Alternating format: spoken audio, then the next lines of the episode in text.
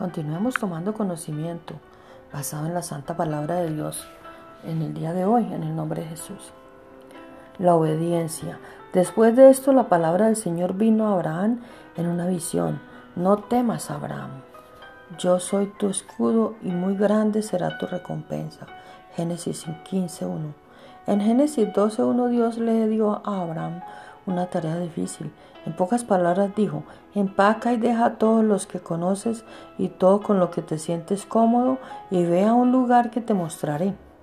Si Abraham se hubiera inclinado ante la duda y la incertidumbre, el resto de la historia nunca se habría cumplido.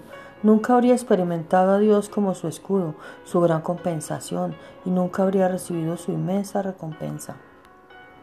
De la misma manera, si Josué no hubiera vencido su miedo y no hubiera sido obediente al mandato de Dios de llevar a su pueblo a la tierra prometida, ni él ni ellos hubieran disfrutado jamás de todo lo que Dios había planeado y preparado para ellos.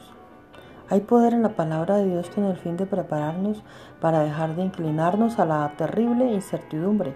Podemos hacer lo que Dios quiere que hagamos, incluso si tenemos que hacerlo con miedo cuando nos sentimos intimidados por un obstáculo, podemos decir, Señor, fortaléceme.